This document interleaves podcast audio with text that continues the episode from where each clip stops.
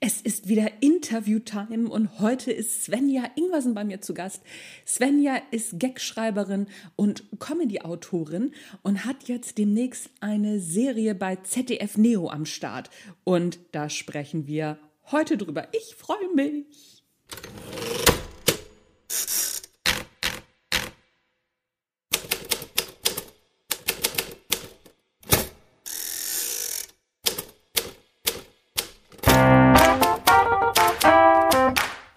Moin zusammen und herzlich willkommen beim Erfolgreich Schreiben Podcast, dein Lieblingspodcast rund ums Schreiben, in dem erfolgreiche AutorInnen ihre Schreibgeheimnisse verraten und aus ihrem Leben plaudern. Es gibt Tipps und Impulse und alles, was das Herz begehrt, wenn du dich fürs Schreiben interessierst und irgendwann selber schreiben willst oder es vielleicht schon tust. Wer weiß. Mein Name ist Anja Niekerken und ich freue mich, dass du dabei bist.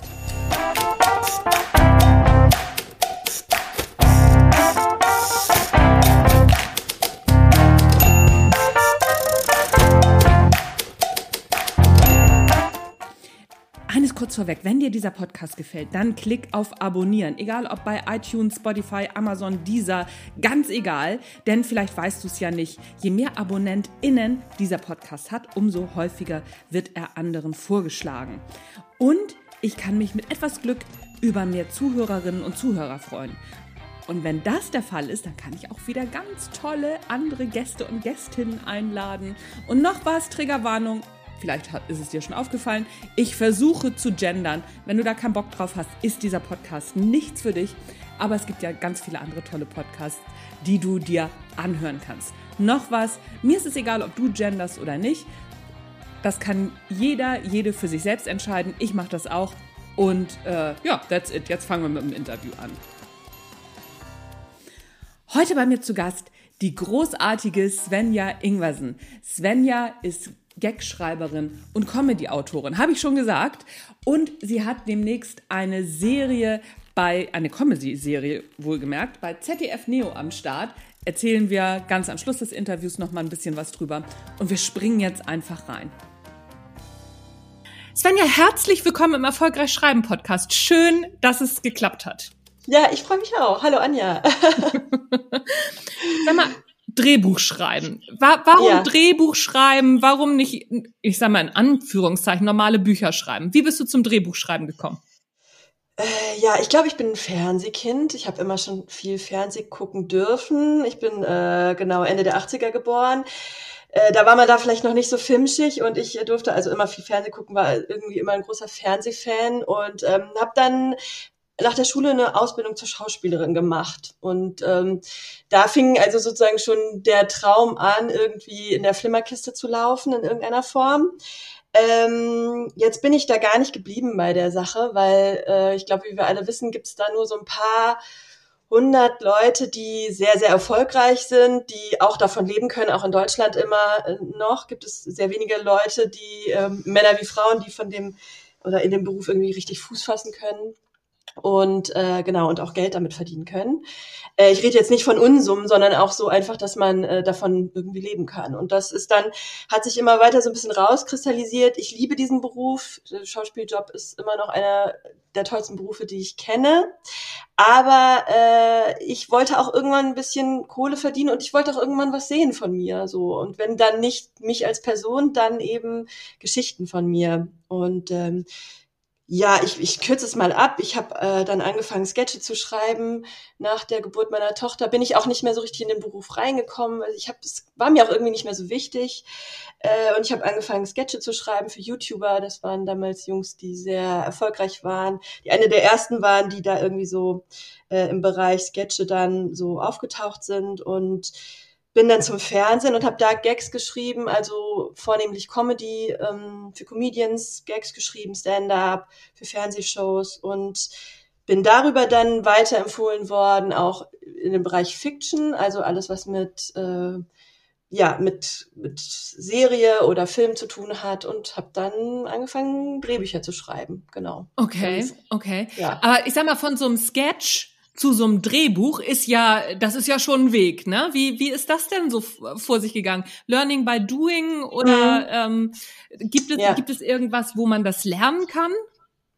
Ja, also Sketche sind, glaube ich, eigentlich auch so vom Bogen, so habe ich immer das Gefühl, auch kleine Geschichten und auch, also ich schreibe ja vornehmlich auch Sitcom, das sind immer so 20, 23 Minuten, ist auch so eigentlich die kürzeste Form an Serie, an, an, an Länge, die man so machen kann, äh, außer du machst eben Kurzfilme. Ähm, und ein Sketch ist für mich eigentlich immer eine ganz winzig kleine Sitcom mit nur einem Bogen. Das heißt nicht, dass eine Sitcom äh, genau, äh, dass eine Sitcom nur eine Aneinanderreihung von Sketchen ist. Das wiederum nicht, aber so, das, das ist so das Prinzip, dass ich sowieso glaube, also da ist gar nicht so viel Weg dazwischen. Ähm, ich, äh, genau, was war jetzt nochmal die Frage? Habe ich den Faden ganz verloren. Wie man, wie man vom Sketch zum, äh, genau. zu, zum Drehbuch kommt, das ist ja genau. ein Unterschied noch. Ja, definitiv. Also ich, ich habe da definitiv Glück gehabt und Leute kennengelernt, die mich auch weiterempfohlen haben. Äh, ich habe das Ganze nicht studiert, ich mache das tatsächlich Learning by Doing. Ähm, ich bin da absoluter, aber auch was alles andere angeht, das ist vielleicht einfach mein Naturell, äh, so Autodidakt. Ich bringe mir Sachen gerne selber bei, ich probiere es aus und scheiter auch immer noch. Ähm, ich hatte das Glück, dass es Leute gab, die irgendwie was gesehen haben und gedacht haben, ja, der würde ich auch zutrauen, dass sie jetzt nicht nur Sketche schreibt, sondern äh, auch ganze Drehbücher. Und ähm, genau, also wenn ich jetzt vielleicht mal für alle, die zuhören, zusammenfassen kann, was man machen kann, ist es natürlich, kann man das lernen. Natürlich kann man das studieren, ganz klassisch an Hochschulen. Ähm, ich habe aber damals auch, für alle, die Comedy interessiert sind, auch an einer Comedy, Comedy Masterclass teilgenommen, die immer von einer Produktionsfirma hier in Köln äh, ausgerichtet wird. Und die äh, machen eben so einen dreitägigen Workshop, äh, wo man eigentlich äh, so ein bisschen an alles herangeführt wird. Also sowohl Show, Gags schreiben für die Heute-Show, äh, als auch Sketche schreiben.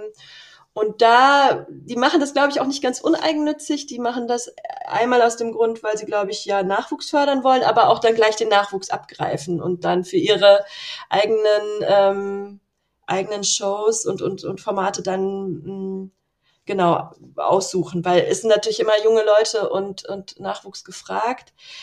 Und die, genau, die schlagen dann zwei Fliegen mit einer Klappe. Das wird von der Grimme Akademie unterstützt und da kann man äh, sich gerne mal im Internet irgendwie das Ganze googeln.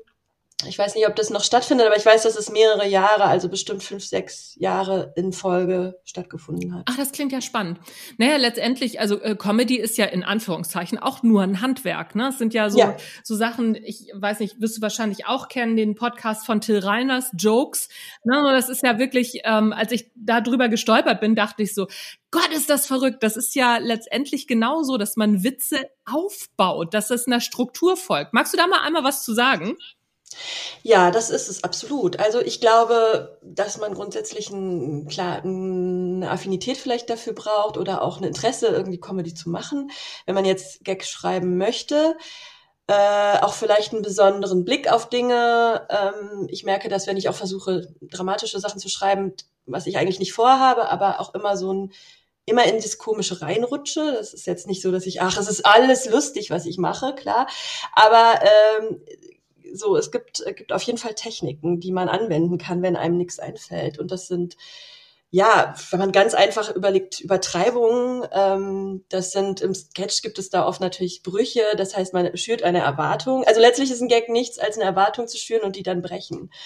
Ähm, es gibt den, gab in den 90ern immer so eine, ähm, ja, so eine Sketchform, die sich Aufzieher-Sketch nannte und man sah eben nur einen kleinen Ausschnitt von einem Bild und dann wurde die Kamera aufgezogen und das der, der Rest ergab sich dann und, und hat das, was man gesehen hat, in einen ganz anderen Kontext gesetzt. Also es gibt also solche Sachen, es gibt aber auch auf, also wie man einen Gag aufbaut. Also Vergleiche machen natürlich immer Sinn, so verrückt Dinge äh, zu vergleichen, so verrückt es geht.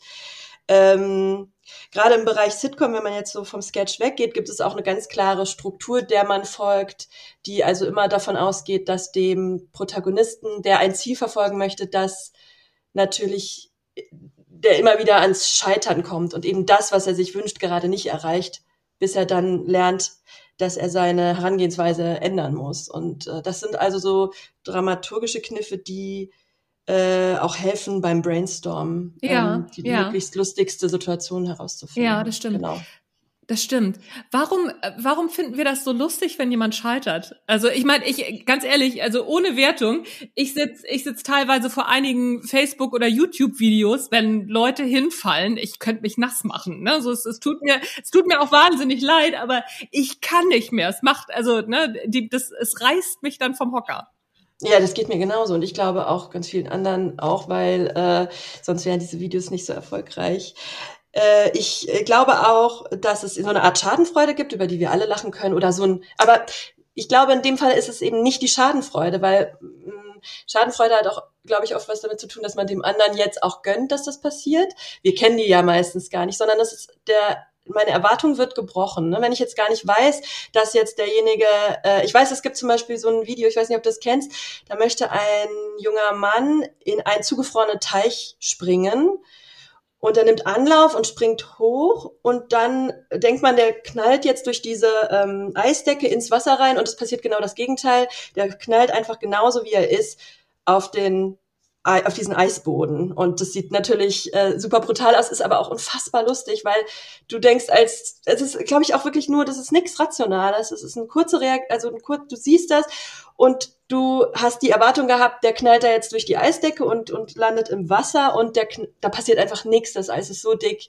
Äh, und das ist auch die Erwartungen zu brechen. Man erwartet das, man sieht etwas anderes und gar nicht so stark die, die Schadenfreude, die man da spürt.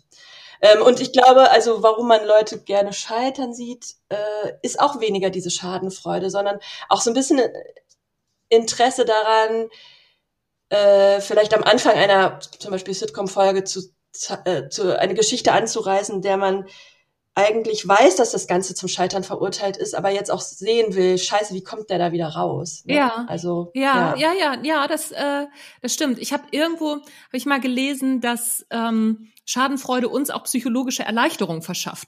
Also im Sinne von, ähm, Gott sei Dank, ich bin nicht alleine so blöd, ist ein Thema. Und ähm, dass, dass eben wir eben nicht scheitern müssen, wenn wir es bei anderen sehen, gehen bei uns irgendwie die gleichen Lichter sozusagen im Gehirn an. Und ähm, wir müssen das erst müssen das nicht mehr machen und deswegen verschafft es uns psychologische Erleichterung, ähnlich wie wir einen Krimi gucken, ne? Weil oder auch ähnlich wie wir Hannibal Lecter gerne mögen. Ich meine mal ganz ehrlich, ähm, treffen wollen wir den alle nicht, aber trotzdem finden wir ihn in irgendeiner Form faszinierend. Also so diese diese Faszination des Bösen. Und das ist die Theorie dieser psychologischen Erleichterung. Das kann natürlich bei äh, bei bei Comedy genauso sein, ne?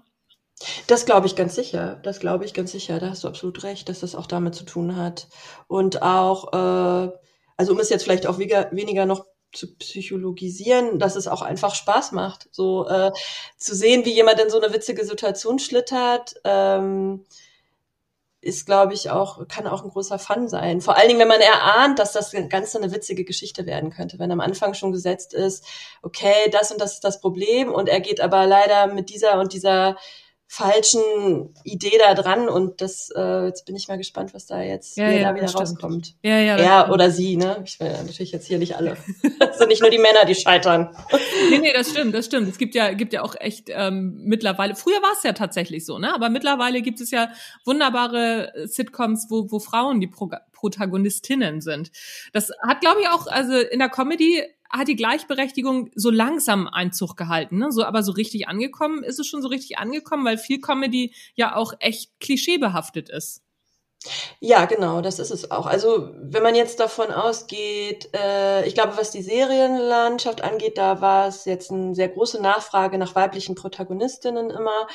Ähm, wenn ich jetzt auf die Stand-up-Szene gucke, dann wird das auch immer mehr, wobei die ganz großen Player vielleicht in Deutschland immer noch die, die Männer sind, aber das, da, da gibt es ganz tollen äh, Nachwuchs, der da irgendwie hinterherkommt. Ähm, was das Gag Autorinnen bin ich, also ich bin ja Gag-Autorin und Sitcom-Autorin. Ähm, was, was diesen Berufszweig, Berufszweig angeht, kenne ich natürlich ganz viele. Als ich angefangen habe, war es aber tatsächlich so, dass ich da noch relativ klar, mit ein paar anderen so allein auf weiter Flur war, weil das ähm, uns Frauen ja dann doch irgendwie immer unterstellt wird, dass wir nicht lustig sind. Warum, mm. weiß ich auch nicht, aber oder nicht lustig genug. Ja. Ähm, und dass ich oft das Gefühl hatte, das war wie so eine positive Diskriminierung, dass ich da äh, gerade als Frau dann irgendwie Jobs bekommen haben, weil sie gedacht haben, okay, eine Frau müssen wir dabei haben. Also so eine Quotenfrau. Ja, ja, ja.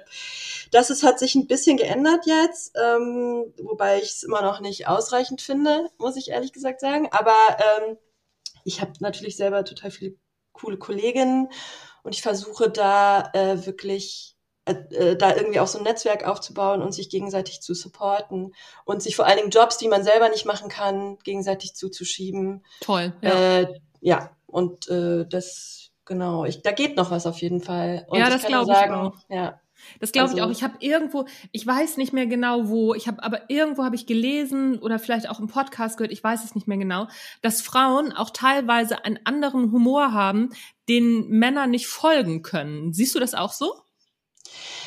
Äh, ja, ja, das weiß ich gar nicht genau. Das ist eine interessante Frage.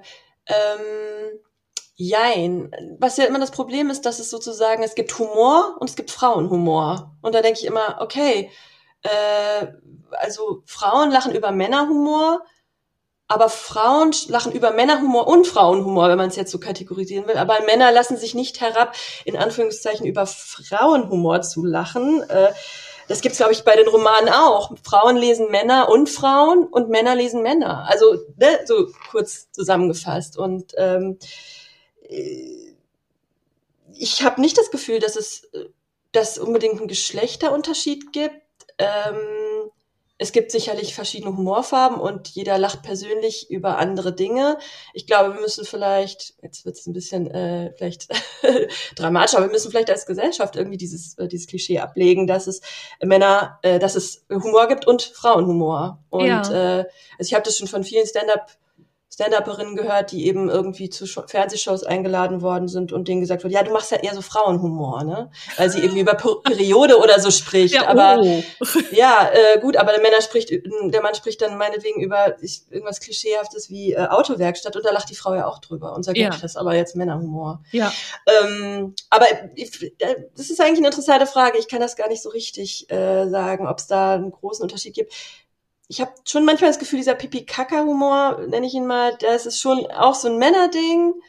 Und Frauen lachen auch gern mal über, ja, weiß ich nicht. Nee, nee, ich bin mir nicht sicher. Ich bin mir nicht sicher. Es gibt hier schwer zu greifen, äh, ne? Ja, also, ja, total. Es ist schwer zu greifen. Ich kann, ich kann das total nachvollziehen, dass, dass du, äh, dass du da ins Schwimmen kommst, weil ich versuche das auch die ganze Zeit zu greifen. Auf der einen Seite, als ich das gehört oder gelesen habe, wie gesagt, ich weiß es nicht mehr genau, dachte ich, ja genau und dann versuch's mal zu erklären. Kann ich nicht. Das war, das war gleich die, meine nächste Reaktion und ich habe auch die ganze Zeit darüber nachgedacht, was könnte das sein? Und der, der Witz an der ganzen Sache ist, also was ich so festgestellt habe, eine meiner Beobachtungen ist, dass ähm, Frauen auch über äh, sexuell anzügliche Dinge bei, bei Männern lachen können. Umgekehrt ist es schwierig. Also haben Männer dann ein Problem mit. Ne? Also wenn Frauen darüber sprechen, ähm, wie sie, also so, warum, wieso, weshalb sie nicht mit Männern, also bestimmten Männern schlafen und was lustig daran ist, dann sind die Männer so, und ja, absolut, vielen Männern absolut. schwer. Vielleicht ist es ja. das. Ich glaube auch. Das sind sicherlich noch so, äh, also ne, das, das sind alles allgemeine Floskeln, aber es sind sicherlich noch so, so Dinge, so äh, Vorurteile, die man dann hat. Ähm, wobei es also auch gerade im amerikanischen und, und ähm, so natürlich viele Frauen gibt und auch im Deutschen, die ganz explizit über Sex zum Beispiel sprechen und ähm, über auch in Anführungszeichen äh, wirklich stark unterstrichen eklige Dinge wie jetzt Periodenblut oder was, ja. was weiß ich. Also äh, das, das kommt schon alles, aber das ist dann für Männer immer noch so ein bisschen äh, so ein Oh, ja, oh nein. ja ja, ja, ja, vielleicht schon. Obwohl ja, ja. wir natürlich auch irgendwie übers Furzen reden oder ähm, ja, ja, ganz Frauen im Übrigen auch. Also ja, ja, äh, ja, ja, ja, genau. ja, ja. Also wir Frauen, also kurz, das muss ich kurz äh, kurz sagen, Frauen furzen auch. Ja, ja, so, ja, Und und es riecht auch nicht nach Rosen. Ne, es ist nein, auch, nein. Oh, schade eigentlich. Also ich würde das dann glatt machen. Also, aber ist halt nicht so, ne? Absolut, absolut. Ja, ja das, das, das, das kann sein, dass das in die Richtung geht. Lass uns mal den, ähm, den Bogen zurück zum Schreiben spannen. Wie, wie entsteht so ein Drehbuch? Beziehungsweise schreibst du eine ganze, also schreibst du eine, eine ganze Staffel durch oder schreibst du dich von, von, von, von Folge zu Folge und dann ist das Ende irgendwann einfach da? Wie, wie funktioniert das? Erzähl mal. Oder kriegst du dann, kriegst du das schon vorgegeben? Mm, ja, da gibt's unterschiedliche. Äh, also ich habe schon unterschiedliche Dinge gemacht. Ich äh, bin schon engagiert worden für Serien, die es schon gibt in der Form, wo es zum Beispiel schon eine Staffel gab und wo jetzt eine zweite Staffel bestellt wurde. Und dann gibt es diese Form, in der man in einem Writers Room arbeitet. Das sind dann mehrere Autoren, die zusammengesetzt werden und die sich dann überlegen, wie diese Staffel aussehen könnte. Ähm, Im Horizontal, ähm, jetzt nochmal ganz explizit auf Sitcom bezogen, ist es oft so, dass bei Sitcoms eine Folge gerne auch abgeschlossen ist. Also das heißt, dass man sozusagen jederzeit wieder einsteigen kann. Das heißt, ich habe die ersten drei Folgen nicht gesehen, ich kann aber trotzdem in jede ähm, Folge einsteigen und, und verstehe, worum es geht. Gleichzeitig hat es aber eine kleine Horizontale, das heißt, es wird gleichzeitig noch eine kleine Entwicklung in der Beziehung zwischen den Charakteren erzählt. ähm, ja, erzähl weiter. Da war, da war die Katze. Genau. Gerade kurz das Mikro umgeschmissen. ja, sie ist ja Erwartung gebrochen. Ja.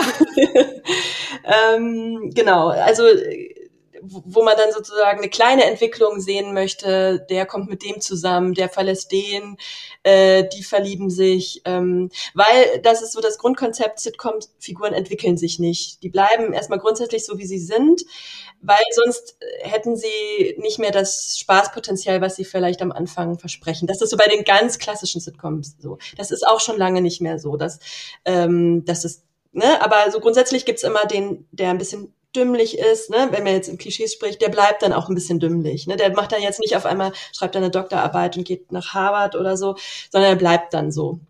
Ähm, deswegen bezieht sich diese Entwicklung äh, oft dann auf Beziehungen oder so, genau. Und ich sitze dann in diesem Writers Room und wir überlegen uns, wie diese, wie dieser Bogen sein könnte, was wann passiert. Und dann würde es in die einzelnen Plots gehen, also was in jeder einzelnen Folge passieren könnte. Ähm, da wird dann munter drauf gebrainstormt. Ne? Das kommt dann immer. Also ich habe für eine Krankenhausserie zum Beispiel geschrieben, da bieten sich natürlich äh, eine Fülle an lustigen Geschichten an, die da passieren könnten, allein durch das äh, Arbeitsumfeld. Ähm, aber auch immer auf privater Ebene zwischen Mann und Frau, zwischen Frau und Frau, zwischen Mann und Mann, je nachdem, wie, wie da die sexuelle Orientierung ist. Und dann ähm, brainstormt man in, also es ist auch ehrlich gesagt mein Lieblings ähm, okay. Part da dran. Ja. dann wird äh, wild, äh, wilder Westen äh, drauf losgebrainstormt und dann versucht man das Ganze zu Folgen zu, zusammenzustecken und dann werden die Folgen verteilt und dann schreibt jeder seine Folgen Runter. Ja. Runter, genau, ja. Okay. Okay. Du hattest vorhin ein Stichwort genannt, das hatte ich mir hier aufgeschrieben. Du hattest gesagt Bogen. Ne? So, und zwar hast du gesagt, äh, ein Sketch hat einen Bogen und äh, so, so eine Folge oder so eine Comedy-Serie hat mehrere Bögen. Magst du das äh, einmal erklären, was du mit Bogen meinst? Weil, ne, so dann kann man, kann man sich, glaube ich, das ein bisschen besser vorstellen. Ja, ähm, das äh, ist auch so ein bisschen bezogen auf die verschiedenen Charaktere. Es gibt meistens so A, B und C-Plot, das wirklich ganz äh, klassisch jetzt handwerklich gesehen. Das heißt, es gibt die Hauptfigur meistens, der irgendwas passiert. Das ist die Geschichte, um die es die ganze Zeit geht. Das ist die Geschichte, aus dieser Perspektive sehen wir die Geschichte. Ähm, und das ist auch die Hauptgeschichte. Und dieser Protagonist oder Protagonistin, die, der, die lernt auch was am Ende. Und um dann wieder es zu vergessen und genau wieder in die, die gleiche Situation zu bauen. Zu genau. genau. Das wäre jetzt ein Bogen, den man erzählen könnte in so drei, vier Beats oder fünf, je nachdem, dass man immer erzählt, der hat jetzt eine Aufgabe ähm, und muss diese Aufgabe lösen und es scheitert, scheitert auf der ersten Ebene und muss sich was anderes überlegen, scheitert wieder, äh, scheitert komplett, also Deep Shit kommt nicht mehr aus der Geschichte raus, ohne sich was mal ein paar Gedanken zu machen und dann ändert er sein, sein, sein Verhalten, seine Haltung zu dem Thema und kommt dann irgendwie auf die Lösung. Und das Gleiche gibt's auch noch in klein, also mit den Nebenfiguren. Im B-Plot kann das sein, dass es äh, eine Geschichte ist, die die andere Geschichte, kreuz, Geschichte kreuzt und gleichzeitig dann auch zur Lösung hilft. Das hört sich jetzt vielleicht alles super theoretisch an, aber so gehe ich erstmal da dran, dass man irgendwie guckt, dass die eine Geschichte thematisch vielleicht auch sogar der anderen Geschichte hilft bei der Lösung. Ja, mhm. ja. Und ähm, das sind dann schon mal, also so, ich weiß nicht, ob das im Fachjargon jetzt auch als Bogen gemeint ist, aber das sind jetzt schon mal, wären zwei Bögen für mich, zwei Handlungsstränge kann man auch sagen und der dritte wäre dann der C-Plot. Und das kann aber auch wirklich ein sehr mini kleiner Plot sein. Also das ist so, sind so Plots wie die ein, das ist auch, kann auch mit nur einer Figur passieren. Also die hat jetzt ein Kleid, da ist ein Fleck drauf und sie versucht den Fleck wegzumachen und der Fleck wird immer schlimmer. Und bis das, äh, bis das Kleid nicht nur ein Fleck hat, sondern ein Loch und dann kann das Kleid weg. Also so was, das kann eigentlich ein, fast ein Running Gag sein, der immer mal wieder so in drei Punkten so an, anerzählt wird. Ja. Und das wären dann so drei Bögen, die man in so einer, oder Stränge, vielleicht ist es das bessere Wort, Handlungsstränge, die so, ja. ja. genau, die dann so in diesem, ähm, in diesem, in dieser Geschichte, in diesen 20, 23 Minuten dann passieren können. Ja. Und, und gehst du da auch wirklich, gehst du so, ähm, ja, wie, wie, wie nennt man das? Gehst du so theoretisch da dran oder hast du einfach eine Idee und schreibst sie mal runter oder passiert alles gleichzeitig? Ja, äh, ja, das hört sich super theoretisch an, aber es ist halt total diese gute Hilfe äh, sein. Also, also ich weiß nicht, wie es dir geht, wenn du irgendwie kreativ bist. Mhm. So Grenzen helfen ja auch. Ne? Ja, also ja, jetzt gerade ja, in der Sitcom, die jetzt, äh, die ich jetzt als letztes gemacht habe, die spielt auf 40 Quadratmetern und die werden auch nie verlassen, außer den Hausflur und das die drei Räume in dieser 40 Quadratmeter Wohnung sieht man nix. Man kann draußen noch was hören, aber das war's. Und das ähm, kann jetzt einerseits als äh, Einschränkung äh, natürlich gesehen werden, aber es bietet auch unglaublich viel Möglichkeiten, sich in diesen, in diesen, weil wenn, ich weiß nicht, ob du es kennst, aber wenn alles möglich ist, dann ist es unfassbar schwer, sich zu entscheiden. So. Und ich, äh, genau, und ich habe einfach dann so eine Grundidee, äh, die sozusagen ein Problem aufwirft. Und da bin ich so verrückt es sein kann. Also da ähm, hatte ich schon die verrücktesten Ideen und dann überlege ich aber auch wirklich, was ist denn jetzt, also das, wie kann er denn jetzt oder sie dieses Problem dann auch lösen und äh, dann die Sache noch weiter verschlechtern. Also wie kann man ähm, und das hilft total, sich daran lang zu hangeln, diese Dramaturgie. Und ich denke, das gibt es wahrscheinlich bei Romanen vielleicht ähnlich. Ähm, das kommt immer darauf an, was es für Romane sind, aber dass es so eine Dramaturgie gibt, an der man sich so ein bisschen langhangeln kann. Und die ist bei, bei Sitcom also bei der klassischen Sitcom, das wird auch nicht mehr, das verschwimmt auch immer weiter. Man verlässt diese Bahn dann auch, ne? Weil sonst ist es auch starr und dann weiß der Zuschauer, der sowieso der seriengeneigte Zuschauer, der viel Serien konsumiert, weiß dann einfach, was passiert und ja. den kann man auch nicht mehr überraschen. Das heißt, erstmal benutze ich dieses Korsett, um es dann zu verlassen. Ja, ja, ja, ja, das ist ganz, das ist ganz spannend. Aber das machen tatsächlich im, im Buchbereich, also ne, so bei Romanen in der Belletristik, das mach, machen die Autorinnen und Autoren, das macht jeder oder jeder anders. Ne? So die einen schreiben wirklich einfach los und starten und gucken, wo sie am Ende rauskommen. Klassiker sind Sabine Tiesler im deutschen Raum oder äh, ne, im amerikanischen Raum Stephen King. Ne? Das ist ein ganz klassischer von von Anfang Schreiber und das sieht man natürlich auch an den Geschichten, wie die gebaut sind, ne? so dass die von, vom Anfang her geschrieben sind. Und dann gibt es eben klassische äh, Plotter, ne? die plotten. Und ähm, so zum Beispiel der Andreas Föhr, der hat auch eine Zeit lang mal Drehbücher für Krimis geschrieben. Der hat mir, ähm, der meinte, Krimis kannst du, musst du plotten, weil du eine Geschichte vorwärts erzählst und eine rückwärts. Ne? So, da brauchst du dieses, da brauchst du dieses, dieses Gerüst. Fand ich ganz spannend, weil ich schreibe ja gar nicht Belletristik, ich schreibe ja Sachbuch.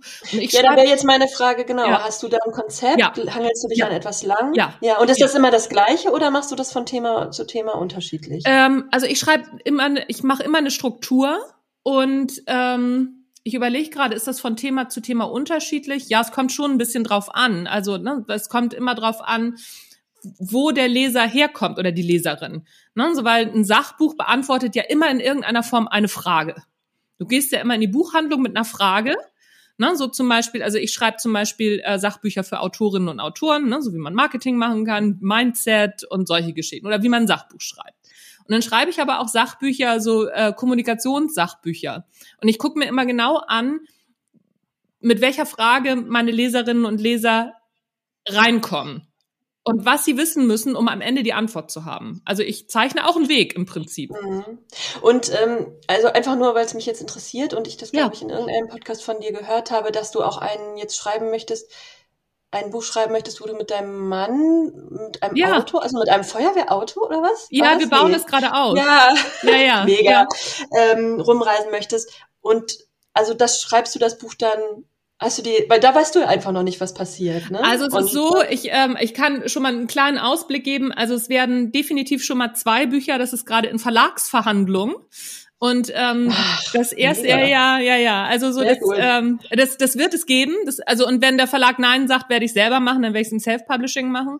Das erste Buch wird so in Richtung sein, äh, wie wir uns dazu entschieden haben. Also weil wir ja beide äh, um die 50 sind und das ja jetzt nicht so ganz äh, ich mal, nicht so ganz banal ist, alles aufzugeben und einfach in so ein, so ein Auto zu ziehen. Das ist so, ähm, das, das ist das erste Buch und das weiß ich ja schon, weil ein Teil davon haben wir ja schon gemacht. Ne? Also, und das Auto ist ja auch schon gekauft, wir sind ja auch schon dabei, das auszubauen und ne, so. Und diesen Teil, über den Teil schreibe ich und dann, ja klar, dann warten wir erstmal, bis wir das erste Jahr gefahren sind und dann gibt es das erste Jahr und dann gucken wir mal, wie sich das Buch entwickelt, weil das tatsächlich ja so ein ähm, ein Erlebnisbericht auch ist. Und mal ja, gucken, was eben, wir so genau. erleben. Wenn wir nichts erleben, wird das ein wahnsinnig kurzes oder wahnsinnig langweiliges Buch. Mal gucken. Bin mir sicher, das wird aufregend. Ja, das glaube ich. Das glaube ich auch. Und äh, ansonsten ein bisschen Fantasie äh, kann man ja vielleicht auch. Ja, noch, ja, ja, ähm, klar. Also, Klar. Genau. Ja, genau. Also und das ist ähm, aber auch da, ne, so jetzt für das erste Buch habe ich ja auch schon ähm, eine Struktur geschrieben, weil die Struktur hangelt sich an einer an einer Reise, die wir schon mal gemacht haben mit unserem Bully längs und ähm, wie da in dieser Zeit äh, die Entscheidung entstanden ist und wie das alles, ähm, also so wie, wie diese Reise uns beeinflusst hat, ähm, und so zu entscheiden und auch unser Alter. Ne? So, und das hat dann natürlich auch zwei Ebenen. Das eine ist die Reise und das andere ist die Entscheidung, also ist diese Lebensentscheidung. Genau. Und das ist schon, das steht schon fest. Ja, siehst du, weil und ich glaube dann, also es reicht halt nicht nur natürlich Struktur, du musst es ja auch füllen. Ne? Also äh, das, dann sonst wird es wirklich erwartbar. Aber ich glaube, es hilft einfach. Also dann in, tatsächlich in jeder Form des Schreibens wahrscheinlich.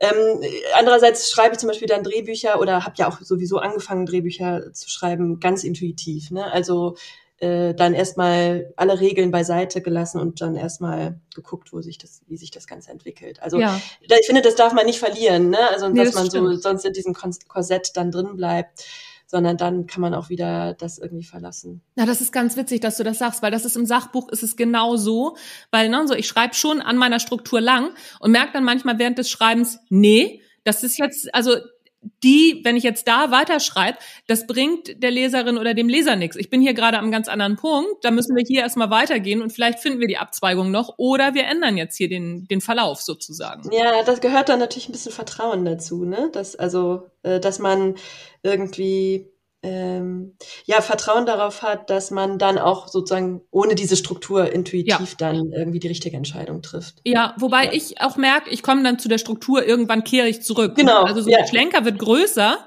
Das, was ich da so vorher gedacht habe, manchmal schmeiße ich auch ein, zwei Sachen dann raus, weil ich merke, nee, das braucht man gar nicht. Das war völlig überflüssig. Aber ich komme in der Regel irgendwie wieder auf meinen Ursprungsweg zurück. Und das lernt man, glaube ich, mit der Zeit auch einfach, ne? Das, das dann zu verlassen und zu sagen, nö, ist gut so. Ja, klar, natürlich. Aber du hast ja wahrscheinlich auch äh, Abgabetermine oder so. Genau, ich werde dann ja kurz vorher immer ein bisschen nervös und stelle dann kurz mal alles in Frage. Äh, durchlaufe da meistens so verschiedene ähm, psychische Stadien äh, zwischen, ich denke, ich bin mega genial und äh, die beste Drehbuchautorin, die es auf der Welt gibt. Und auch äh, gleichzeitig dann am nächsten äh, Tag denke ich, das ist alles der größte Scheiß, den ich jemals geschrieben habe. Also das meine ich mit Vertrauen. Manchmal ähm, braucht man dann dieses Grundvertrauen zumindest, ja. dass man denkt, so ja, ja, das wird schon ja. irgendwie gut. Ja, also ich habe das, ich habe das zwischendurch. Also beim Schreiben denke ich immer, ich bin bin die Größte. Also da ja. habe ich das gar nicht. Also ich bin bin größenwahnsinnig beim Schreiben. Ich denke dann zwischendurch auch, oh mein Gott, ist das gut. Ja, und ich, ich habe ein paar Kapitel, wo ich dann immer denke, ja, ist nicht ganz so gut, aber reicht. So, ja. Ne, so. Und dann, wenn ich abgegeben habe, und das Buch rauskommt, dann fange ich an zu fremdeln. Mm, ja, wahrscheinlich, ja. Das kann ich gut, gut, gut nachvollziehen, auf jeden Fall. Ja. Also wenn der Zug abgefahren ist, ne? wenn man wirklich nichts mehr machen kann, dann habe ich, also gerade speziell in der Zeit, wo ich das Buch auch promoten muss, das erste halbe Jahr, fremdel ich ganz oft mit meinen Büchern. Und dann so nach so einem, nach so einem halben, dreiviertel Jahr denke ich, ach, gar nicht so schlecht, das ist ja cool. Ne? So, dann lese ich wieder Sachen, weil ich mich auf irgendwas vorbereiten muss oder so. Und dann denke ich, ach, das habe ich geschrieben. Ja, das, das ist doch gut. Geht doch. sehr gut, sehr gut. Ja, also da kehre ich auch auf jeden Fall wieder hin zurück, meistens. Aber ich äh, habe das manchmal wirklich innerhalb von Tagen, dass ich, vor allen Dingen, wenn ich abends schreibe, das ist, äh, dass ich so unter einen guten Einfall habe und denke, das ist einfach genial. Du bist genial, Svenja. Und dann lese ich am nächsten Morgen auch so, weißt du, kurz nach dem Aufstehen, so wo man noch so ganz nah am Unterbewusstsein irgendwie mhm. dran ist und dann denkt man so, das ist der größte Kack. Was hast du gedacht? Hast du geträumt? Also da ist nicht mal Alkohol im Spiel oder so, ja, ja, sondern ähm, ich, äh, genau, aber dann, dann pendelt sich das so auf der Mitte ein, dass ja, ich denke, ja. nee, doch, das kann man schon so machen. Ja, und dann macht es natürlich auch, also dann macht es natürlich auch die Erfahrung, ne? So wenn man das beim ersten oder zweiten Buch ist, ist man vielleicht noch irritiert oder auch beim Drehbuch wahrscheinlich, ne? Ist man, oder bei den Sketchen ist man noch irritiert. Oder man ist dann, ich kann mir das vorstellen, bei Sketchen zum Beispiel, wenn du sagst, so komm, ich gebe den Sketch jetzt ab, ist mir egal. Und die Leute sind begeistert, wenn man dann denkt, so, Wirklich? Das ist euer Geschmack? Also kann ich mir auch vorstellen, dass das auch oft vorkommt. Absolut. Und dass ich wirklich denke, also das gebe ich jetzt ab. Ich mache dann auch wirklich, ich, also beim Sketchen schreiben ist es auch so, dass du so viel schickst, wie du hast. Ja. So, und die suchen sich dann das aus. Und dass ich auch schon mal so eine Ladung hatte, wo ich dachte, das ist jetzt wirklich alles Schrott. Und dann beim Absenden drücken auch immer so die Augen so zusammenkneifen muss. ich denke so, Gott, ja, jetzt ist es raus. Komm, jetzt ist es egal. Und dann kommt das Feedback eben zurück, dass sie, ja, mega, wie nehmen sie alle. Und andersrum genau das Gleiche, dass ich denke, ja, genial, Svenja. Und dann sagen sie, ach nö, da war jetzt nichts dabei. Und äh, ja, das ist, äh, ich weiß nicht, ob es da anderen anders geht äh, oder ob das wieder ein Frauending ist, da auch sein Licht immer unter den Scheffel zu stellen. Aber ich, äh, ich wie gesagt, ich durchlaufe da so verschiedene Phasen ja. äh, in dem in, in dem ja. Schaffensprozess. Aber nee, ich, ich, glaube, ich glaube nicht, dass das ein Frauending ist. Also so Männer sprechen da anders, also sprechen da nur sprechen nicht ganz so offen anders, darüber, ja. aber also doch, doch, ich glaube, dass, dass, dass Männer das genauso haben, so was, was ich so, was ich so mitkrieg. Ähm, worauf wollte ich denn jetzt hinaus? Genau, du hattest äh, gerade, hast gerade auch darüber gesprochen, wann du schreibst, ne? Also wenn du abends schreibst und wie sieht denn so ein typischer Schreibtag bei dir aus?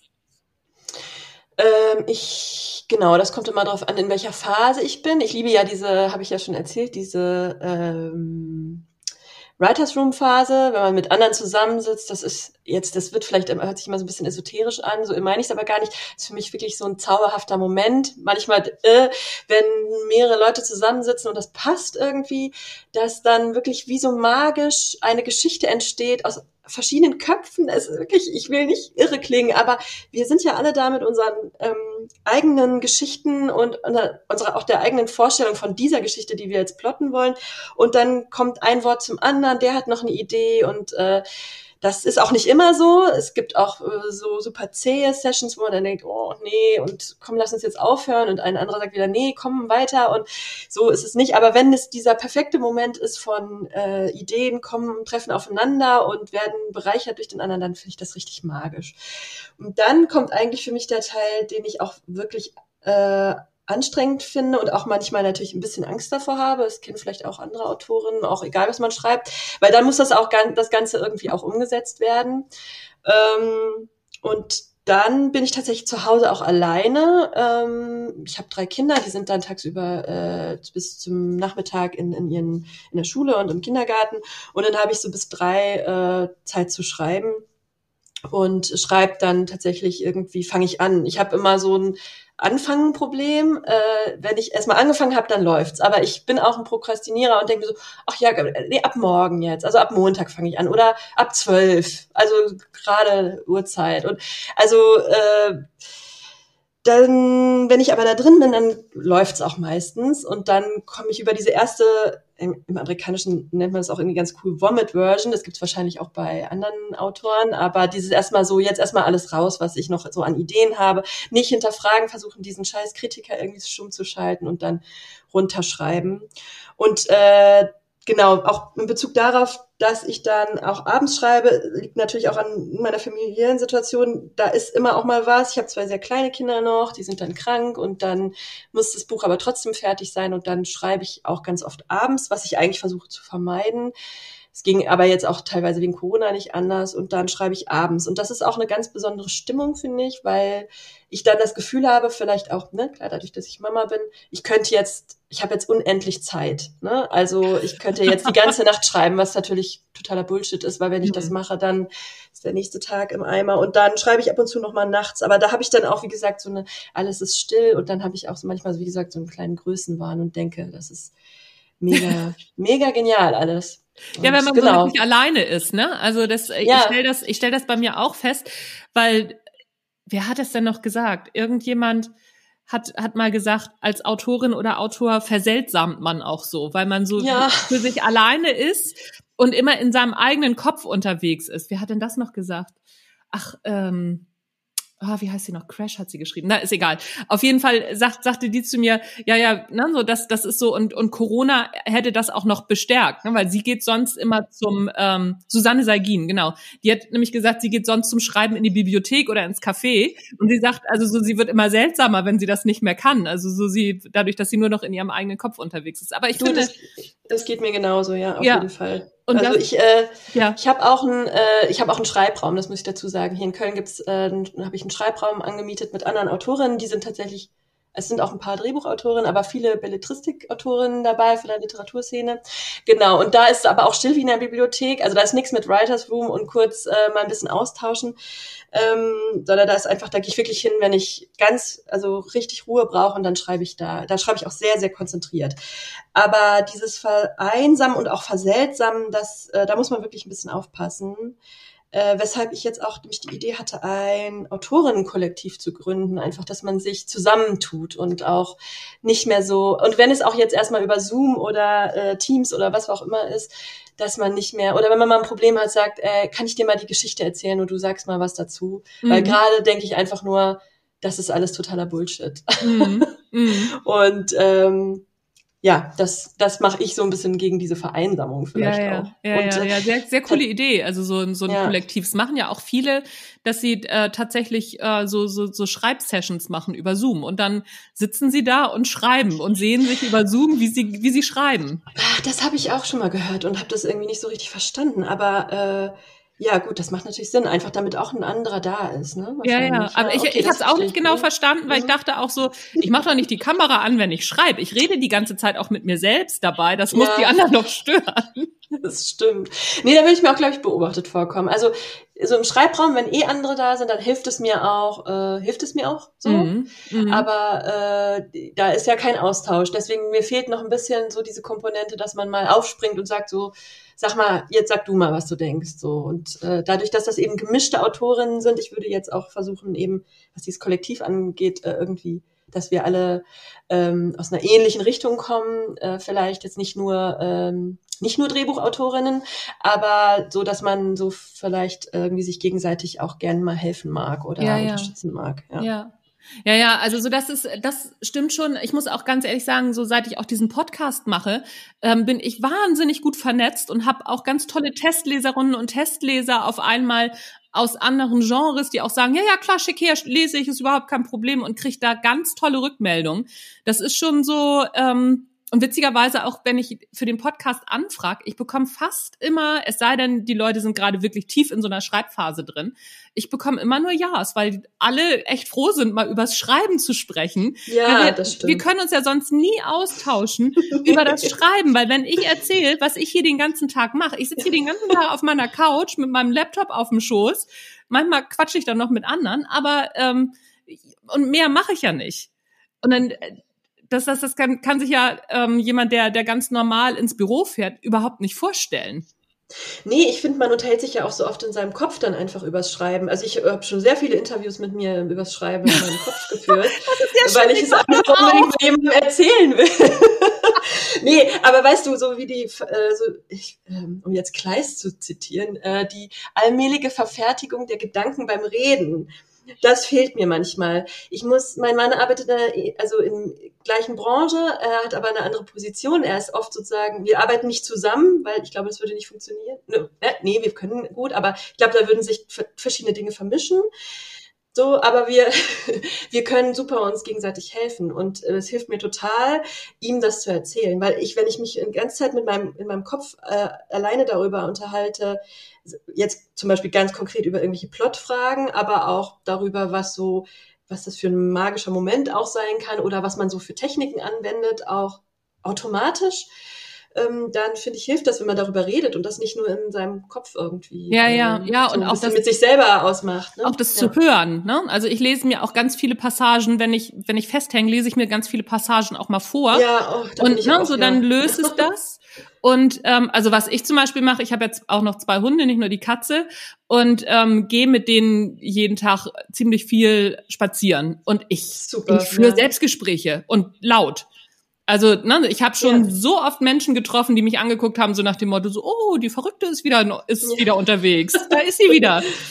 Also, ähm, und ich habe vor kurzem ein Interview gehört, und zwar waren, es ist das äh, von Hubertus Meyer Burkhardt, der interviewt immer Autorinnen. Und die eine Autorin hat gesagt, so sie hält sich immer das Handy ans Ohr. Sie macht das auch. Also so, sie spricht ihre Dialoge durch und ähm, hält sich dann das Handy ans Ohr, weil sie auch eben Schiss hat, dass die Leute denken, du bist ja völlig bescheuert. Also Absolut guter Trick. Mach dir doch ein Headset rein. ja, ja, habe ist ich auch eh schon, so habe ich auch schon gedacht. Ja. Ja, ja. Also ich habe es mir auch schon mal als Sprachnachricht aufgesprochen und mir dann selber angehört. Ja, das mache ich von auch. außen, außen zu betrachten. Das ist wirklich Ja. Total irre. Deswegen so ein Kollektiv würde mir auf jeden Fall helfen. Äh, andererseits, es wird und bleibt auch trotzdem an der einen oder anderen Stelle ein einsamer Job, ne? Ja. Ähm, Was ich aber wieder. auch okay finde. Ich Also, auch, Ne? Ich bin auch gern mit mir und meinen Gedanken alleine. Ich bin auch gern in meinem Kopf unterwegs. Da passiert auch viel. Also da ist echt viel los. Also das ist jetzt nicht nur, dass, dass, da, dass da irgendwann Ruhe einkehrt und ich mich langweilen würde. So, Nee, absolut nicht. Das, äh, das geht mir auch so. Äh, ich, äh, ich, ich denke mir manchmal, genau, wie gesagt, es ist dann schön, sich auch auszutauschen. ja, Und äh, andererseits bin ich dann auch manchmal so, dass ich, wenn mir dann Leute Feedback geben, auch sage, nee, also, nee, ja klar. das ist jetzt deine Meinung, aber äh, ich, ich bin da noch tiefer drin und ich wollte jetzt nur mal hören, was du dazu Ja, sagst. ja, ja, klar. Genau. Also so, ich finde auch, man muss nicht jedes Feedback oder jede Kritik muss man auch nicht annehmen. Ne? Man kann auch sagen, nö, ist nicht meine Meinung, aber Ja. vielen Dank. So, Ja, genau. ne? Für, aber, Aber das finde mit dem. Spazierengehen, was du auch sagst, das ist natürlich auch so, das auch um jetzt nochmal den Bogen zum Vertrauen zu spannen. Ich finde, man muss auch, also gerade weil bei mir auch diese Tageszeit so ein bisschen bemessen ist, ich bis zu einem gewissen Zeitpunkt auch ein bisschen was geschafft haben muss, Ja. habe ich immer so Angst davor, dann zu sagen, weil ich Ah. weiß es genau, dass es jetzt nicht weitergeht. Ja. Und trotzdem sage ich mir dann, nee, du bleibst jetzt hier sitzen und dann wird man so, ne, dann sitzt man vor diesem Bildschirm und es fällt einem nichts ein. Und dann ist es ja total super, spazieren zu gehen oder Ja. zu duschen oder was Ja. zu kochen, Ja, ja. womit der, wo- wenn das mit der Körper mit was anderem beschäftigt ist. Ja, und auch der Äh, Geist, ne? Der, dass der Geist Äh, genau, ja, ja, genau. Ja, Genau, das auch, aber beziehungsweise, dass man die Gedanken wieder so schweifen lassen kann und nicht äh, so straight jetzt nur an diese eine Sache überlegt. Äh, ich weiß, dass es in amerikanischen Writers Rooms, das hat mich auch immer total beeindruckt, auch irgendwie so Spielzeug gibt und so Knetgummi, weißt du, damit der Ja. Haar, die Hände was anderes zu tun haben. Oder äh, Bälle, so, die man irgendwie so werfen irgendwo kann. reinwerfen kann, so. ne? Ja. Mm, ja, ja, Ja. genau. Aber Wobei ich, ich wirklich sagen muss, also spazieren gehen, mit den Hunden spazieren Beste, gehen, ne? ist das allerbeste. Und witzigerweise merke ich auch, also ne, wenn ich auch so angespannt bin, ich weiß genau, bis wohin ich gehen muss, also wie lange das dauert, bis der Knoten platzt. Ich weiß das. Ich weiß, ich muss jetzt Quatsch, dahin okay. gehen. Ich weiß, es dauert so und so lange. Und um diesen Punkt, also, ne, oder um diese, um diese Zeit, dann platzt der Knoten und dann fange ich an, mir Sprachnachrichten ähm, einzudiktieren. Dann, äh, das, dann geht's los und alle Ideen und dann kommen auch ganz viele andere Ideen noch für andere Sachen. Und das sind immer in der Regel, wenn ich so ganz angespannt bin, 15, 20 Minuten. Nach 15, 20 Ja. Minuten gehen ist der Platz der Knoten. Immer. Witzig, äh, weil ich habe früher immer meine Tochter von einem, also meine ganz große Tochter, die jetzt schon in die Schule geht, von einem Kindergarten abholen müssen, der ein bisschen weiter weg ist. Da musste ich immer mit dem Fahrrad hinfahren. Und ich war immer mega, also nicht immer, aber wenn ich frustriert war, Laptop zugeklappt habe, losgefahren bin, bin ich losgefahren, sie vom Kindergarten abzuholen. Und wenn ich, als ich wieder nach Hause gekommen bin mit ihr zusammen, da hatte ich immer die Lösung des Problems eigentlich. Und deswegen, ich weiß auch, dass es hilft, aber mir fällt es manchmal schwer, dann zu sagen, ja, genau, und zu, zu sagen, ja gut, das muss jetzt fertig sein, du hast jetzt noch zwei Stunden. Wenn du jetzt noch eine Stunde spazieren gehst und es ist dir immer noch nichts eingefallen, Ja, dann ja. äh, steht da eben einfach nichts. Aber ja, ich, ich weiß es eigentlich besser. ja, ja, aber äh, das, aber da bist du in guter Gesellschaft. Ich glaube, das, das, das geht uns allen so. Ja. Wenn du ähm, überlegst, so an dein, zu deiner Anfangszeit, ne, wenn du einen Tipp, den du gerne gekriegt hättest, ganz am Anfang, wo du sagst so, oh, da habe ich ein paar Fehler gemacht, die hätte ich mir schenken können. Was wäre das für ein Tipp?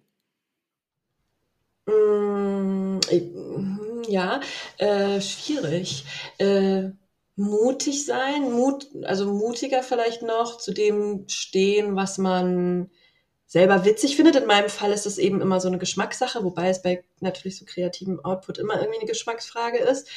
Äh, sich selber mehr vertrauen. Ähm, ich will gar nicht sagen, dass ich das falsch gemacht habe, weil ich war, also ich bin jetzt Mitte 30 und ich war, als ich damit angefangen habe, so Mitte 20 und ich war einfach super unbedarft. Ich habe mir um nichts Gedanken gemacht und äh, und ich habe das einfach gemacht und ich weiß nicht, wie es wäre, und ich will das nicht mit dem Alter, ist es vielleicht auch eine Persönlichkeitsfrage. Ich weiß nicht, wie es jetzt wäre, wenn ich äh, da jetzt einsteigen würde. Dann dann hinterfragt man viel mehr. Man ist eben einfach schon so ein bisschen, also wenn man schafft, das abzustellen, sich immer zu hinterfragen und, und zu überlegen, ob das gut oder schlecht ist, äh, witzig oder nicht witzig, dann lieber wie eine Sitcom-Figur machen, einmal mehr scheitern äh, als dann zu sagen, ja, äh, hätte ich mal. Also ich kann gar nicht unterschreiben, dass ich das super falsch gemacht habe, aber ich glaube, das ist ein Tipp, den ich jedem geben würde. Also auch wenn man jetzt vielleicht versucht, in dieser Branche, in der jetzt ich zum Beispiel arbeite, versucht, Fuß zu fassen, dann würde ich sagen, einfach machen und andere anschreiben, auch Produktionsfirmen vielleicht anschreiben, mhm. äh, denen was schicken, ungefragt auch. Ähm, ja, einfach mal los, entweder, ne? krieg, ja, ja, entweder kriegt man keine Antwort oder man ähm, man, ach so, doch, ich glaube, ich würde raten, auch Social Media noch mehr zu nutzen. Ich, das ist ein Teufelszeug, auch gleichzeitig, aber in diesem Humorbereich, auch gerade was Twitter angeht, ich glaube, da habe ich nie Zeit investiert und ich glaube, das macht Sinn, wenn man sich da, also wenn man jetzt heute jung ist, Anfang 20 und irgendwie Bock hat, Gags zu schreiben oder Sketche zu schreiben, dann macht es durchaus Sinn, wenn einem eh lustige Gedanken kommen, die auch zu teilen und nicht den Gedanken zu haben, es ist aber meins und es klaut nachher jemand. Ich habe die Erfahrung gemacht, es gibt es, ich habe manchmal Gags, die will ich nicht hergeben. Denkst du, nee, das ist meiner, wenn ich irgendwann mal Stand-Upperin werde, dann mache ich den auf der Bühne. Ähm, Bullshit, mir fällt dann auch wieder ein anderer guter Gag ein. Und äh, also raushauen ja, eigentlich. Ja, erstmal erstmal das, ja. das, also das, das sehe ich genau so. Und dann denke ich auch immer ganz oft, ähm, auch so dieser, dieser Zwang zur Einzigartigkeit. Natürlich soll man nicht kopieren, ist überhaupt keine Frage. Aber Creative Minds think alike. Also ne, es gibt so viele Menschen, die ähnlich auf ähnliche Gedanken kommen. Und dann ist es auch überhaupt nicht schlimm, wenn man dann sieht, so, ach so, der macht, der oder die macht den Witz jetzt auch, so, oh, von mir geklaut oder habe ich von dem geklaut. Nee, weder noch. Es gibt es ganz oft, dass Natürlich, Menschen die gleichen ja. Ideen haben. Das ist total Absolut. verrückt, aber es kommt das vor. Das ist wirklich so. Ja, das stimmt. Also es gibt natürlich auch Leute, die klauen Klar, und das aber ist dann das, ärgerlich, aber ja. das ist dann eben ein Spruch, ein Gag, das ist auch schade, da kann man auch darauf hinweisen, aber ähm, ich, äh, ich würde da nicht zu also ich, wie gesagt, ich will gar nicht sagen, dass ich da zu verbissen war, aber ich würde das, wenn ich jetzt nochmal anfangen würde, viel mehr nutzen für mich und nicht aus Angst, dass äh, irgendwie ja. mein, mein Gag-Potenzial oder dass ich irgendwann alle Gags in meinem Kopf aufgebraucht habe. Ähm, ja, da einfach, das, ja, das, das, das ja. ist ja nicht so. Nein, das ist tatsächlich nicht ja, so. Ja, ja. Und äh, ja, zu dem Great, Think, äh, Great Minds Think Alike. Ähm, ich glaube auch, dass erstmal, so blöd es klingt, mit Kopieren zu tun hat. Das heißt ja nicht, dass man das veröffentlichen soll. Aber wenn ich, also es steht, glaube ich, auch in diversen Drehbuchratgebern, schreib doch einfach mal eine Folge zu deiner Lieblings-Sitcom. So, äh, die, die, du kennst die Charaktere in- und auswendig, du weißt, wie die handeln, dann schreib doch einfach mal eine Folge, die du dir selber ausgedacht hast mit diesen Figuren. Und klar, das kann man nicht veröffentlichen oder so, aber es hilft, das Ganze zu üben. Und also ich kenne es vom Zeichnen auch, wenn man, man zeichnet erstmal was ab, ne? Also bis man dann weiß, wie ein Mensch gezeichnet wird, zeichne ich erstmal was ab, was jemand anderes gezeichnet hat. Ja, und äh, darüber entsteht dann irgendwann der eigene Stil und auch der eigene. Das heißt nochmal nicht, dass man nicht, wenn man sich irgendwo bedient, auch sagen kann, ja, inspiriert von dem und dem und was weiß ich. Aber ähm, wenn man es nicht veröffentlicht, kann man es auch einfach für sich machen. Genau. Ja, ja, genau, genau. Aber das finde ich echt einen guten Tipp, weil den Tipp gebe ich nämlich zum Beispiel auch Lernen durch Nachahmen. Ne? So, wir lernen, das ist ja auch ein ganz normaler Lernvorgang. Ne? Du hast drei Kinder, ich habe hab auch einen Sohn, die, die lernen am Anfang durch Nachahmen. Die gucken sich das an und dann denken wir immer so, ach, guck mal, wie witzig, die machen das ja genauso wie ich oder ne, ja. der spricht ja genauso wie du. Ja, klar, das dauert eine Weile, bis die dann ihren eigenen Ton finden und, und, und. Aber Ihre eigenen Schimpfwörter, genau, ja. so ist es bei uns. bis sie ihren eigenen Stil zu schreien haben ja, ja. und zu fluchen. Also ja, ja. absolut. Erstmal, erstmal wird nachgemacht, was das Zeug hält, ne? So, oder was wir ja auch immer so süß finden, wenn kleine Kinder so altklug sind. Die sind nicht altklug aus sich heraus, sondern die sind altklug, weil sie die Erwachsenen ja. nachahmen. Ne? Ja, also, weil, ja, ja, Imitation, genau. Genau. Ich, äh, ähm, genau, was würde ich sagen? ich, äh, ich glaube, genau, ich würde auch noch, ähm, es muss nicht perfekt sein am Anfang. Das ist noch wirklich das Letzte, was ich sagen würde. Äh, weil ich, und ich mache das jetzt schon ein paar Jahre und ich bin alles andere als äh, da ausgelernt. Und das ist vielleicht sogar den besten Tipp, den man sich für sein Leben eigentlich aussparen kann. man ist nie fertig damit, so, und man hat das nie, nie ausgelernt. Und wenn man glaubt, dass es, man es kann und ausgelernt hat, dann ist es eigentlich dann der Tod für alles, weil dann denkt man, man hat es begriffen und so.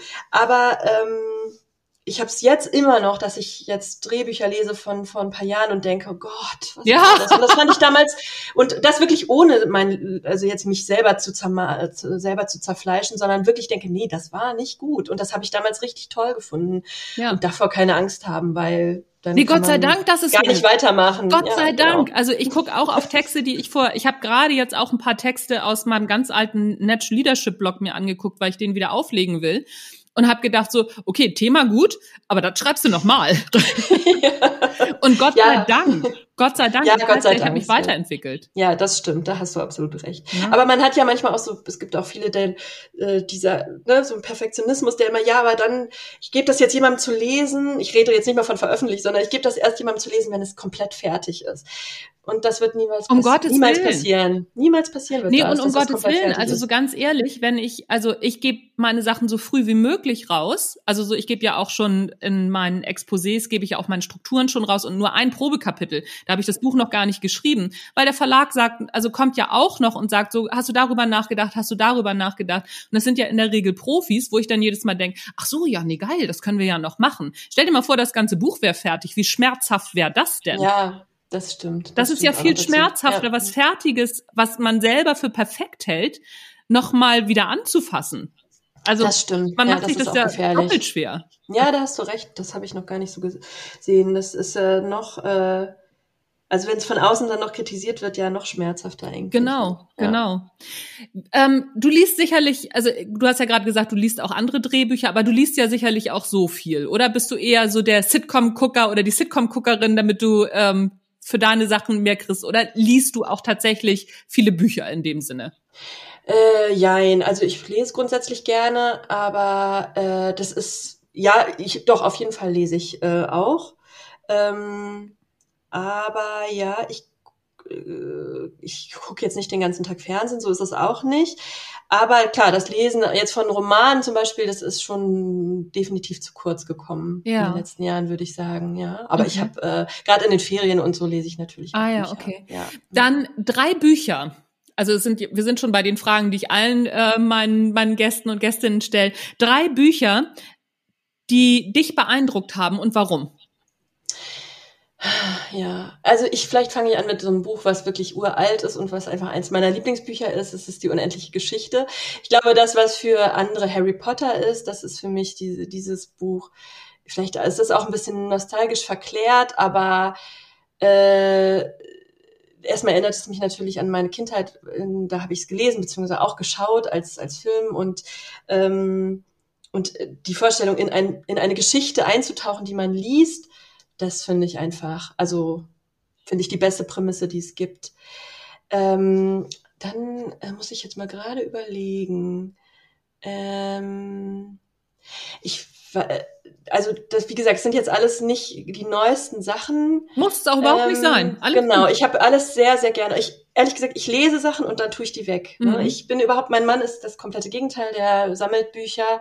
Ich lese ein Buch einmal und dann tue ich es in den Bücherschrank oder schenke es jemandem anderen oder so. Ähm, aber die einzigen Bücher, die ich aufbewahrt habe, sind alle Bücher von Miranda Julie. Das ist eben, ich glaube, eine Künstlerin aus San Francisco, auch Filmemacherin. Deswegen ist es so ein bisschen schwimmender, genau, ähm, schwimmender, schwimmenden Beruf, den sie hat. Aber sie hat auch Bücher geschrieben und äh, ich weiß nicht, sie hat auch ein, genau, da müsst ihr jetzt noch mal gucken, äh, wie das genau heißt, aber da gibt es eine Sammlung an Kurzgeschichten und das sind so anrührende kleine Geschichten, die ähm, die mich irgendwie haben, die auch immer so, sie hat eine ganz eigene Art von Humor, die auch wirklich nichts mit Mainstream-Humor zu tun hat. Also ähm, das, äh, das liebe ich. Ähm, und da habe ich alles von ihr gelesen und da tue ich die Bücher auch tatsächlich nicht weg. Sie ist aber auch so eine Mischung, also eigentlich so ein Hybrid. Sie hat auch ein, eine Art, ich würde sagen, Reportagenbuch geschrieben. Da hat sie einfach das englische, äh, das amerikanische Pendant zu eBay Kleinanzeigen, was so hier so, äh, hat sie da äh, hat sie mit Leuten Kontakt aufgenommen, die irgendwelche Sachen verkaufen und hat mit denen gesprochen. Und Ach, so was ähnliches hat doch auch Sarah Kuttner mal gemacht. Ne? Die hat doch mal eine Serie davon gemacht. Da hat sie genau, ähm, aus Zeitungsanzeigen ne? die Leute kon kontaktiert. Ne? Genau. genau, und das hat sie äh, Miranda Julie wahrscheinlich auch frei inspiriert. Hat sich Sarah Kuttner da inspirieren lassen? Vielleicht, weiß ich nicht, Vielleicht auch umgekehrt. Nicht. Man weiß es nicht. Vielleicht auch nicht. Ähm, das hat sie auf jeden Fall als Buch gemacht. Und Ach, das cool. ist, äh, genau. So, und als letztes, da muss ich wirklich jetzt mal kurz überlegen. Ähm, also um jetzt noch ein theoretisches Buch vielleicht auch äh, zu nennen, was ich immer, immer, immer, immer wieder lese, wenn ich, ähm, wenn ich mich theoretisch mit Humor beschäftigen will. Und das ist auch wirklich ein alter Hut. Das kennt wahrscheinlich auch jeder, der irgendwie Interesse dran hat. Aber das ist von John Vorhaus. Äh, Comic Toolbox heißt das. Und wenn man ähm, sich irgendwie mit Humor auch theoretisch beschaffen, äh, befassen möchte, dann ist das, finde ich, eine absolute Grundlage, die man lesen kann. Er erklärt, er hat auch noch ein Buch, das sich speziell äh, um Sitcom dreht, das kann ich auch sehr empfehlen, aber die Comic Toolbox, die vereint sozusagen alle möglichen Genres, auch Filme oder auch wenn man für Shows schreibt, wie man einen Gag aufbaut. Ähm, das heißt auch ganz witzig, in, im Deutschen heißt es Handwerkhumor. Und das finde ich schon so witzig, weil das hört sich schon alles so deutsch an, Handwerkhumor, aber und, und im Englischen eben Comic Toolbox. Aber äh, es ist eben das, was es ist, ist es auch. Es ist so ein, wie ein Werkzeugkasten ja. ähm, an Humor-Werkzeugen. Äh, Ach genau. cool. Ja, das, aber das, das ist cool. Also ich glaube, weil das kenne ich nämlich zum Beispiel noch nicht. Und äh, das, das interessiert mich auch. Ich glaube, das, äh, das werde ich mir auch mal äh, zu Gemüte ja, führen. Sehr auf jeden gut. Fall. Das ist auch sehr, äh, also er schreibt nicht nur die richtigen Sachen. Also in der Theorie ist das alles richtig, was er sagt. Nicht nur das, sondern ich finde, er schreibt auch super witzig. Ja. Also es ist ah, sogar ah, noch schön. ein Genuss, das zu lesen. Ja, ja, sehr schön, sehr schön. Das klingt gut. Liest du aktuell irgendwas? Was liest du aktuell? Ja, äh, warte mal, aber ich lege es immer wieder weg. Das hat aber nichts mit dem Buch zu tun, glaube ich. Äh, Rosa, nee, ach. ich habe keine Ahnung. Das muss ich gleich mal gucken, aber. Ach nein, pass auf. Hier habe ich es. Auch liegen, warte. Das ist von, äh, von Daniel Schreiber zu Hause. Ja, genau. Mm, es ist auch eher so ein Essay, also jetzt keine, äh, kein, kein Roman. Und ich lege es nicht weg, weil es nicht gut ist, sondern weil ich einfach, ja, irgendwie einen taffen Tag habe und ja, dann vielleicht immer abends so ein bisschen so bin. Mhm. Aber äh, der hat ganz tolle, äh, so eine, äh, ganz tolle Bücher geschrieben und meine Schwester hat es mir empfohlen und ah, das kann okay. ich, glaube ich, auch empfehlen. Ah, ja. okay, alles klar. Ja, bei mir geht es im Moment auch so. Ich habe entweder ähm, lese ich so an einem Sonntag ein Buch komplett durch äh, oder ich habe wirklich so ähm, stotter mich so durch so Bücher durch, ne, und auch wirklich durch sehr gute Bücher. Ich habe äh, vor kurzem gerade Juli C. unter Menschen beendet. Es ist ein super Buch, also, aber ich habe da weh echt lange für gebraucht. Und jetzt aktuell lese ich gerade Der Salzpfad, auch ein tolles Buch, brauche ich auch sehr lange für abends eine Seite und ich schlaf ein. Aber es liegt nicht am Buch, sondern es liegt eher daran, dass ich halt abends kaputt bin und mir die Zeit einfach nicht nehme. Ne? Das ist es eher. Ja, das geht mir auch so. Ich äh, bin so ein Urlaubsleser auch leider, ja. weil ich dann auch oft das Gefühl habe, wenn ich jetzt so lese, also jetzt bei so einem Essay nicht, aber wenn ich so Romane lese, dass ich dann schon so in so Geschichten denke wie, ah, interessanter Plotpunkt, ah, könnte man das verfilmen? Und das nervt mich dann. Ich brauche dann auch ein bisschen Abstand von diesem, also es ist jetzt ne, nicht, dass ich immer ans Arbeiten denke, aber äh, ich bin so ein Urlaubsleser. In meinem letzten Urlaub habe ich auch dieses, ähm, wie heißt, ach, ich, du mit Namen und Büchern, aber da, äh, da bin ich schnell, dann lese ich auch äh, wirklich äh, auch ja. absoluten Mainstream, ne? Ähm, ja, aber es geht mir, aber es geht mir genauso. Der Gesang der Flusskrebse, ah, genau. Okay. Ich Guck glaub, das, das habe ich noch, nicht, das habe ich noch nicht gelesen. Kannst du es ja, empfehlen? Ist schön. Ich ja? ehrlich gesagt, ist total schön. Okay, also, okay, weil das, das steht auf meiner Liste auch noch. Aber wenn du das empfehlen kannst, dann äh, lege ich mir das auch also mal hier hin. Zu Recht ist das irgendwie da in den Top Bestsellern ja, irgendwie. Ja, okay, okay. Ja, Mensch, Svenja, das war äh, ein wunderbares Gespräch. Jetzt haben wir locker über eine Stunde geschnackt. Ja, super. Und ähm, vielen Dank, dass du dir die Zeit genommen hast. Das war's auch schon. Und vielleicht äh, kann ich einmal noch was ja, sagen. Ja, natürlich. Bevor ich genau, bevor wir aufhören, ich würde noch einmal kurz diese Serie von dieser Serie ähm, oder beziehungsweise sagen, wann meine Serie, die jetzt aktuell bald läuft, wann die kommt. Wenn das ja, natürlich, wäre. natürlich, ja. natürlich. Also so, ich hätte dich auch noch gefragt. Also wann, ja. was, was ist deine nächste Serie, die läuft, damit wir uns die angucken? Erzähl mal. Genau, und zwar läuft die im Februar an. Das ist äh, für ZDF Neo habe ich eine kleine Sitcom vorbereitet. Die spielt eben, ich hatte es vorhin erwähnt, in, äh, auf 40 Quadratmetern und es handelt von einem jungen Paar, äh, die ganz frisch verliebt sind miteinander und die eigentlich gar keine Probleme haben, die eigentlich aus dem Bett nicht rauskommen, so wie wir uns, glaube ich, alle noch an diese, dieses Stadium einer Beziehung erinnern können, wo es eigentlich reicht, dass man zusammen ist, ein Bett hat und ein bisschen was zu essen. Und leider bleiben sie nicht allein, denn die Konflikte sind nicht zwischen ihnen, sondern die werden immer von außen hereingetragen in Form von der kleinen Schwester von der Protagonistin Caro und äh, dem weirden Nachbarn, der oben drüber wohnt. Ähm, und da kommt es zu allerhand lustigen Geschichten. Und äh, die Serie läuft auf ZDF Neo ab 10. Februar in der Mediathek. Und ab 15. Februar läuft es auch im linearen Fernsehen auf ZDF Neo um 21.45 Uhr. Ja, also wer reinschauen mag, der ist gerne eingeladen. Ja, perfekt, perfekt. Ich werde auf jeden Fall, äh, 10. Februar, das werde ich mir hier auf jeden Fall im, im Kalender anstreichen, weil ich hatte nämlich schon geguckt, ob äh, ich mich da darauf vorbereiten kann und war so, hä, ist noch gar nicht drin. Also, aber nee, dann weiß ich ja jetzt, ab wann das kommt.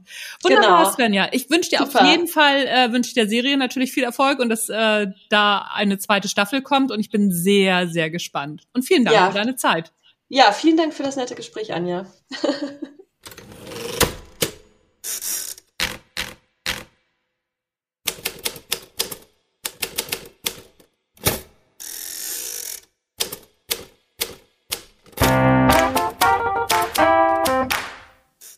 Ach, war das schön.